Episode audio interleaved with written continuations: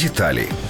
В 9.45 утра учителя услышали характерный треск в здании и приняли решение срочно выводить детей из помещений. Уже через 17 минут стена обрушилась. Всех учеников успели вывести до начала обрушения. Всего в школе находилось 630 человек, из них 589 учеников. Директор школы отмечает, что никто не пострадал, однако появляется информация, что 12-летний мальчик получил легкий ушиб плеча. Ученики сообщили, что на уроке они услышали, как начали трястись двери и стены. Тогда учителя начали эвакуацию. Сначала вывели первые классы, затем через окна третьего этажа доставали остальных детей. Впрочем, вице-премьер Геннадий Зубко считает, что стена могла обвалиться из-за неисправности дождевой канализации.